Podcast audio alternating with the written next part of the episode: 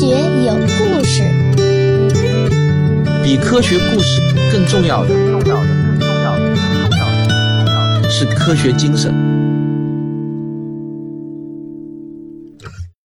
我是今天开场的第一个做演讲的，跟大家先先暖个场啊，否则我们直接进入演讲有点这个有点冷。刚才我们在候场的时候，我们四个演讲人啊，今天在那个演讲在这个候场区，他们都嘲笑我说：“汪老师啊，你呀 很同情你，为什么呢？因为你要讲的这个主题元宇宙，四个月前还很火，今天好像已经过气了。”因为大家都在谈论 AI，不再谈论元宇宙了。但是我也我觉得我很冤枉啊，为什么呢？因为为了准备这场演讲会，我四个月前就开始准备了，所以这个题目是我四个月前就拟的。四个月前那个元宇宙还是很火热的一个话题啊，大家都在谈元宇宙，怎么才过了四个月，现在大家都在谈 AI 了，不谈元宇宙了？然后我立即掏出手机，我说我要为为我辩护。你们觉得元宇宙过期了吗？其实没有过期，我有一个最好的证据。来，你看，这是谁的股价？Meta 就是曾经是脸书公司，现在呢就改名元宇宙公司。它的股价从去年十一月份最低的八十八美元，涨到了今天，你们猜是多少？二百一十二美元，涨了将近百分之一百五十。也就是说，就在我们大家都在谈论 AI 的这几个月当中。元宇宙的股价这是一路飙升啊！你想啊，搞金融、搞投资的人，他们是嗅觉最灵敏的，对不对？所以，连那些金融投资界的大佬都认为元宇宙的时代要来了，元宇宙的风口根本没有过。我们凭什么在这里？你呀，你们三个凭什么在这里嘲笑我说元宇宙要过气了？元宇宙远没有过期，所以我们今天还是要来讲元宇宙。好，那在讲元宇宙之前呢，我先请大家看一段视频啊。一会儿你认出来我要放的这段视频是什么游戏，你就给我大声喊出来，好吧？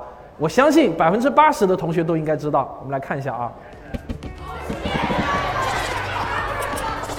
叫什么？对，这是一个游戏，叫《我的世界》。这个游戏你看啊，它非常的粗糙，对不对？它的画面都是一个一个的小砖块，里头的人都是一个一个的像积木一样搭起来的一个人。但是为什么？它风靡全球，我相信在场的同学们一定有很多人在玩。来举个手，我看一下。你瞧，至少有个五分之一吧。特别是中学生同学里头玩的人特别多。你们知道为什么大家爱玩这个游戏吗？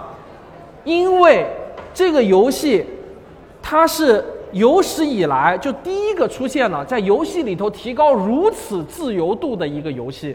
玩家可以在这个游戏中自己搭建栩栩如生的城市，甚至在里头可以做自己的游戏。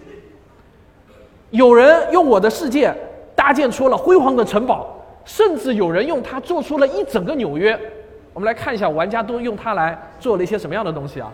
你们看，这都是用这些积木块做出来的。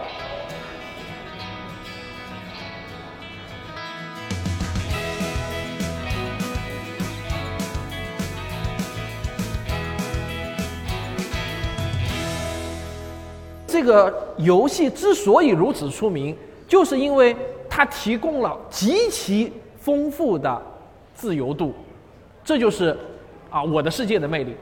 但是大家刚才看到的那些啊，什么用积木块去搭建一大堆啊宫殿啊、城堡啊，是整个城市。说实话呢，我的内心是波澜不惊的。这些东西在我眼里看来，无非就是工人做的事情，大量的重复劳动。你无非就是有时间嘛，去搭积木块，对吧？我有点不屑一顾，说实话。二零一四年，复旦大学有一个学生，你们知不知道他的名字？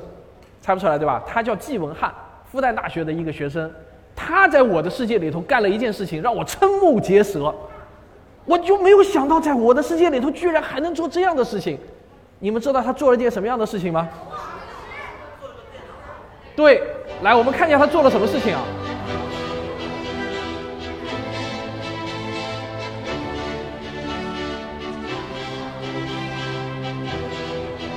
他在我的世界里头用这些积木块搭建了一个 CPU 出来。什么是 CPU 啊？就是电脑的中央处理器，那个核心的那个芯片。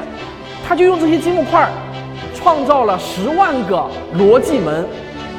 逻辑门是什么东西？可能在座的同学还不太熟悉啊，没关系，以后你们会学到，就是啊，语啊、语门啊、或门啊、非门啊，就是各种逻辑电路，一小块一小块，整整十万个积木块，他用了整整一年的时间，然后在我的世界里头自己做出了一个计算器。